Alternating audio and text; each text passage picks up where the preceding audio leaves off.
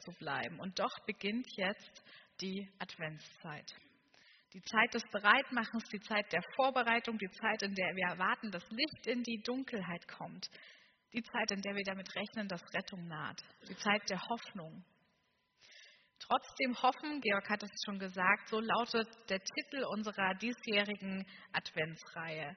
Denn dieses Wörtchen trotzdem hat mich nicht losgelassen. Immer so ganz pragmatisch betrachtet, bei so viel Unfrieden in der Welt, da ja, verstehe ich doch die, die die Segel streichen und sagen, es ist schlimm, da kann man nichts machen, Weltfrieden ist eine Utopie, da lohnt sich auch das Hoffen nicht. Aber damit kann ich mich nicht zufrieden geben. Es muss doch möglich sein. Trotz allem muss doch Hoffnung bestehen dürfen. Trotz all dem, was manchmal echt entmutigt, muss doch die Chance bestehen, dass auch Neues sichtbar werden kann. Trotzdem, trotzdem, manchmal sagen wir es kämpferisch, selbstbewusst und mutig. Trotzdem, manchmal rufen wir das auch so ganz übermütig und arrogant, fast schon rebellisch trotzdem. Manchmal auch mit ruhiger und entschlossener, gefasster Stimme. Trotzdem, manchmal auch ängstlich und zweifelnd. Trotzdem hat so viele Möglichkeiten, wie es gesagt werden kann. Trotzdem. Aber trotzdem hoffen, trotzdem auf Frieden hoffen, das kann ich nur, wenn ich auf Jesus hoffe. Er gibt diesem trotzdem eine Berechtigung, trotzdem hoffen, das ist die Überschrift über den Dezember und ich lade euch ein, jetzt in dieser Adventszeit euch da mit mir auf den Weg zu machen, zu entdecken, wo diese Trotzkraft drin steckt.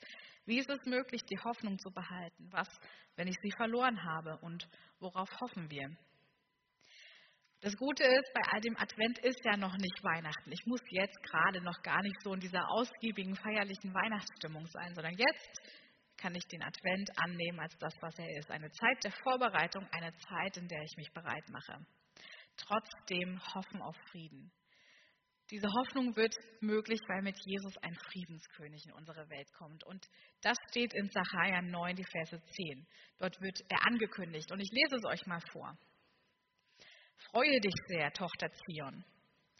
Brich in Jubel aus, Tochter Jerusalem. Siehe, dein König kommt zu dir. Ein Gerechter und Retter ist er. Er ist arm und reitet auf einem Esel, einem Jungesel, geboren von einer Eselin. Dann werde ich die Streitwagen aus Ephraim beseitigen und die Schlachtrosse aus Jerusalem. Wenn die Waffen des Krieges zerbrochen sind, wird euer König Frieden stiften unter den Völkern. Seine Herrschaft reicht von einem Meer bis zum anderen und vom Euphrat bis ans Ende der Erde. Das ist der Predigtext für heute. Und ich möchte mit euch entdecken, was Grund für dieses trotzdem Hoffen gibt. Ein König, der auf einem Esel reitet. Wir haben gerade ein Bild davon gesehen. Diese Vision von dem Propheten Zachariah ist schon 350 Jahre alt, als Jesus dann so erwachsen ist und durch die Lande zieht. Und viele, viele Jahre nachdem diese Bibelverse entstanden sind, wird das wahr, was hier angekündigt wird. Jesus reitet dann an Palmsonntag auf einem Esel in Jerusalem ein. Und das Volk begrüßt ihn, legt diese Palmzweige vor ihn hin, jubelt ihm zu. Und Jesus macht klar, dass er dieser Friedenskönig aus der Vision des Propheten Zachariah ist. Ganz bewusst reitet er ja so nach Jerusalem auf diesem Esel ein, obwohl andere das anders erhofft hätten. Viele hätten wahrscheinlich gehofft und erwartet, dass er mit diesen Schlachtrossen und Streitwagen kommt, eine Revolution bewirkt, sie von den Römern befreit. Und Jesus macht ja das ganze Gegenteil. Und dass ein König auf einem Esel einzieht, ist nun halt wirklich völlig absurd. Wie wenn der Besuch des US-amerikanischen Präsidenten angekündigt wird und der hat ja dieses Auto The Beast, dieser Name allein, wenn er darauf verzichtet und dann mit dem Fahrrad angefahren kommt. Man kann es sich nicht vorstellen, dass äh, Joe Biden da vor dem Kanzleramt mit dem rostigen Fahrrad vorfährt.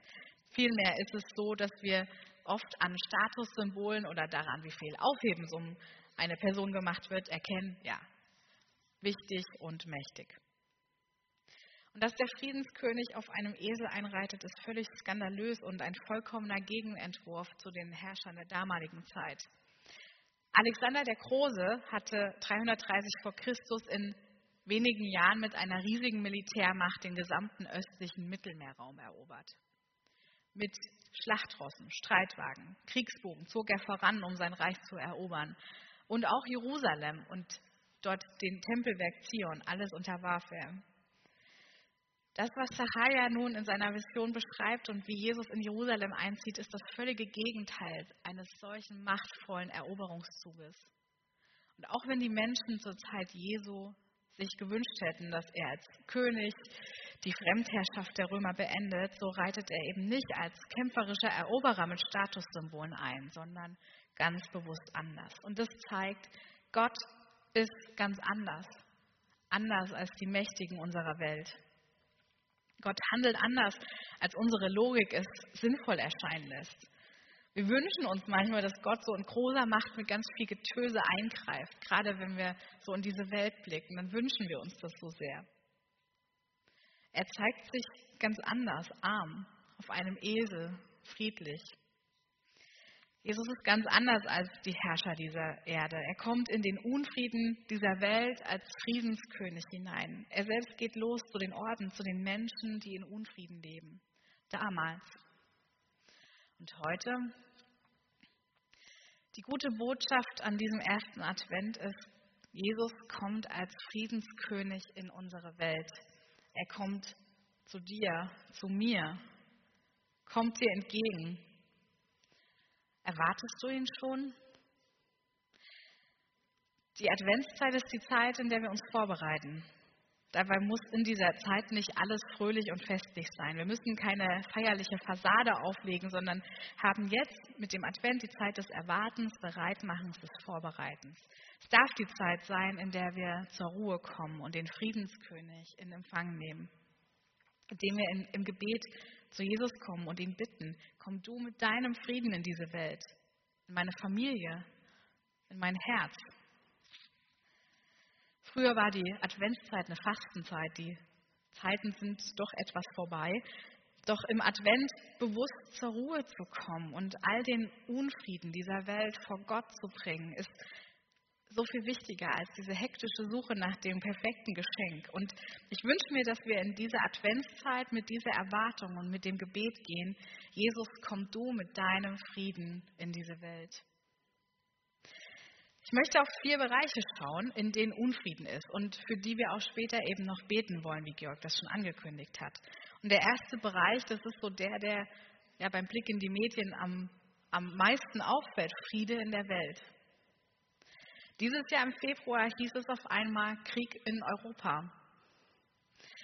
Bei all den Friedensgebeten in den ersten Monaten nach dem Überfall Russlands auf die Ukraine, zum Beispiel bei den Friedensgebeten in Gonsenheim vor der Inselkirche, ja, wir haben natürlich immer gehofft, dass dieser Krieg schnell endet.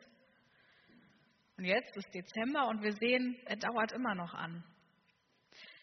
Immer wieder lesen wir von Kriegsverbrechen durch russische Soldaten, manchmal auch von Rückeroberungen. Doch Frieden, der scheint momentan in weiter Ferne. Auch im Iran herrscht kein Frieden. Das Regime unterdrückt sein Volk, sperrt es ein. Wir können nur beten für die Menschen, die protestieren, seien es die Frauen, die ihre Kopftücher abnehmen, die Menschen auf den Straßen oder jetzt auch die Spieler der Fußballmannschaft, dass sie katastrophalen Strafen entgehen. Und wenn wir die Machthaber in den Unrechtsstaaten anschauen, merken wir, sie und Jesus sind so unendlich unterschiedlich als Herrscher.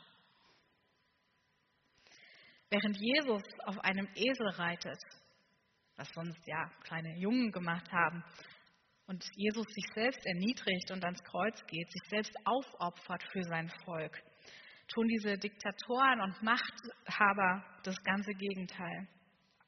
Jesus dieser große und mächtige Sohn Gottes ist im Kleinen und Schwachen auf diesem Esel und dann auch am Kreuz. Dieser erste Advent setzt ein ganz klares Zeichen gegen Demonstrationen von Macht und Gewalt. Der Friedenskönig kommt im Kleinen, im Leisen, im Demütigen. Der Friedenskönig auf dem Esel ermutigt uns, dass wir uns nicht mit Gewalt abfinden, sondern als Gesellschaft immer wieder Wege suchen, wie wir ja mit weniger Schrecken und Bedrohung leben können. Dafür steht Jesus als Friedenskönig. Ganz anders als so mancher weltliche Herrscher kommt er, um wirklichen Frieden, diesen Shalom zu stiften.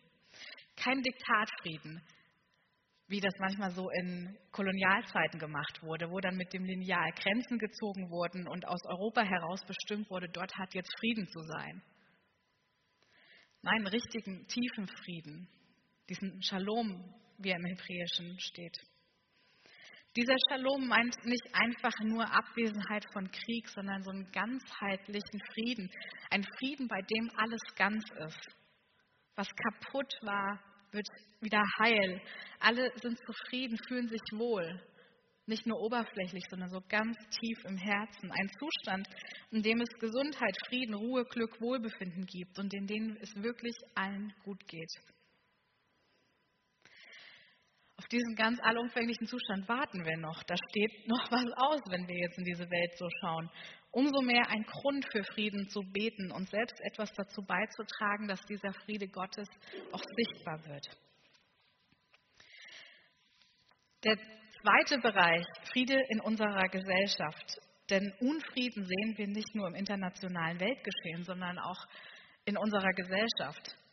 Und ich komme aus Sachsen. Ich weiß, man hört es nicht mehr ganz so, aber ähm, wenn ich dann schaue, was in den Medien ist oder wenn ich einfach so in Gesprächen was mitbekomme, ich merke immer wieder, wie viele Sorge mir das bereitet, dieses Auseinanderdriften der Gesellschaft. Das wird dort noch sehr viel sichtbarer als hier und das ja, macht mir immer wieder große Sorgen. Ich merke auch, dass ich mich von meiner Heimat immer mehr entfremdet habe und es tut auch weh wenn ich dann diese extrem hohen Zustimmungsraten zu rechten oder populistischen Meinungen sehe. Es werden immer mehr Spaltungen sichtbar und die Bereitschaft, auf jemand anderen, der eine andere Meinung hat, friedlich zuzugehen und ein konstruktives Gespräch zu führen, die wird immer geringer. Die Fronten verhärten sich. Und ja, klar, mit der steigenden Inflation werden die Graben eher größer als kleiner. Nun sind die wenigsten von uns Politiker oder Journalistinnen und können die öffentliche Debatte so prägen. Was wir machen können, ist in unserem Umfeld agieren. In unseren Beziehungen, in Familien, Freundschaften, im Kollegenkreis. Denn genau da tragen wir ja diese Debatten aus und ringen um diesen gesellschaftlichen Konsens immer wieder. Und das ist der dritte Bereich, Friede in unseren Beziehungen. Wenn das nächste Familienfest ansteht, muss man sich oft gut überlegen, will ich mit Onkel Fritz wieder diskutieren oder lasse ich es sein, um den sogenannten Familienfrieden nicht zu gefährden. Wie viele Familien und Freundschaften gibt es, in denen man bestimmte Themen aussparen muss, wenn man einigermaßen friedlich miteinander umgehen will? Wenn man merkt, jemand aus dem Familien- oder Freundeskreis gibt immer eigenartigere Meinungen wieder und man kann nicht mehr über Corona reden, ohne dass man sich die nächste Verschwörungstheorie anhören muss. Das tut weh, das auch zu erleben in den Beziehungen. Es geht etwas von der gemeinsamen Basis, von dem Vertrauen verloren. Und diese letzten zwei Jahre haben dazu beigetragen, dass Spaltungen deutlicher hervorkamen, Meinungsverschiedenheiten zu heftigen Konfrontationen hochgekocht sind. Und ich selber werde auch manchmal in Diskussionen leidenschaftlich, wenn ich den Eindruck habe, ah, das kann ich jetzt beim allerbesten Willen nicht unkommentiert stehen lassen. Gespräch ist und bleibt ja wichtig, doch es ist natürlich entscheidend, wie wir es führen. Harmoniesuppe dem lieben, guten, alten Familienfrieden wegen ist natürlich auch nicht hilfreich, denn die Vermeidung von Konfrontation ist ja nun auch kein tragfähiger Frieden. Abwägen, welche Diskussion ist wichtig, ist natürlich notwendig. Und vielleicht wäre es gut, vor Begegnungen mit den Familienmitgliedern, mit Freunden oder Kolleginnen, die eine sehr konträre Meinung haben, diesen Moment innezuhalten und zu beten. Gott, komm du mit deinem Frieden in mein Herz, damit ich liebevoll bleibe, damit ich nicht verletzend kommuniziere. Wenn wir auch in dieser Welt nicht viel unter Kontrolle haben, was und wie wir kommunizieren, haben wir vielleicht noch am ehesten unter Kontrolle. Hier und jetzt will Jesus als Friedenskönig einziehen in unser Leben und, zu uns, uns zu Menschen des Friedens verwandeln. Jesus will einziehen in unsere Gespräche am Küchentisch, am Tresen und auch in den WhatsApp-Familienchat. Und manche Familien, WhatsApp-Gruppen haben es sicherlich in sich. Beten wir dafür, dass Jesus dort Frieden hineinbringt. Und wir können etwas dazu beitragen, wo wir liebevoll miteinander kommunizieren. Der vierte Bereich, Friede in uns. Eigentlich fängt er da alles an. Friede in meinem Herzen strahlt natürlich auf, aus auf meine Beziehungen, damit auf mein Umfeld, in die Gesellschaft und in die Welt. Doch negative Einflüsse, Stress, Unsicherheiten, offene Fragestellungen sorgen dafür, diesen inneren Frieden zu vermissen. Stattdessen ist da Unruhe, Unwohlsein, Symptome wie Gereiztheit, Stimmungsschwankungen, Grübeln. Wie gut bist du da drin, deine eigenen Gefühle wirklich wahrzunehmen? Das finde ich gar nicht so eine einfache Frage, die zu beantworten. Zum Beispiel dann auch zu merken, ich bin gereizt, aber das liegt jetzt nicht an der Supermarktverkäuferin, sondern daran, dass ich innerlich gerade unruhig bin und keinen inneren Frieden verspüre, weil ich mich mit irgendetwas rumplage, mit irgendeiner offenen Entscheidung, mit irgendeinem Streit, der da gerade noch war, was auch immer. Diese eigenen Gefühle so zu achten, ist gar nicht immer mal so einfach. Doch wenn der Stress hoch ist oder die Unsicherheit sehr groß ist, ja, dann fehlt der innere Frieden. Wie kann der entstehen? Das ist ein Thema, das wir heute hier, ich muss euch enttäuschen, nicht äh, abschließend bearbeiten können. Das würde den Rahmen dann doch etwas sprengen. Doch eines ist immer wieder da, das taucht immer wieder auf, egal wie man sich damit auseinandersetzt. Für mich selbst Verantwortung übernehmen, das ist so ein ganz, ganz wichtiges Stichwort dabei. Für mich selbst Verantwortung zu übernehmen, ist ein wichtiger Schritt auf dem Weg zum inneren Frieden. Also überlegen, was will ich und dann auch eine Entscheidung treffen, Verantwortung für meine eigenen Bedürfnisse übernehmen und das kommunizieren. Und auch nicht Verantwortung für die anderen Leute übernehmen, das können die nur selber. Ich kann es nur für mich selbst.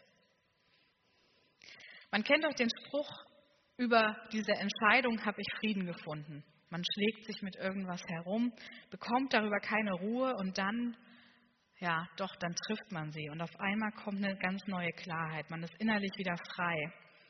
Entscheiden und loslassen, Verantwortung übernehmen, das ermöglicht es, ist ein wichtiger Schritt auf dem Weg zum inneren Frieden. Und da das nicht immer einfach ist, kann man sich da auch gut Unterstützung holen. Das, dafür möchte ich auch gerne werben. Der erste Advent hat die Botschaft, Jesus kommt als Friedenskönig zu dir, zu mir, zu uns. Jesus, dein König, er kommt zu dir.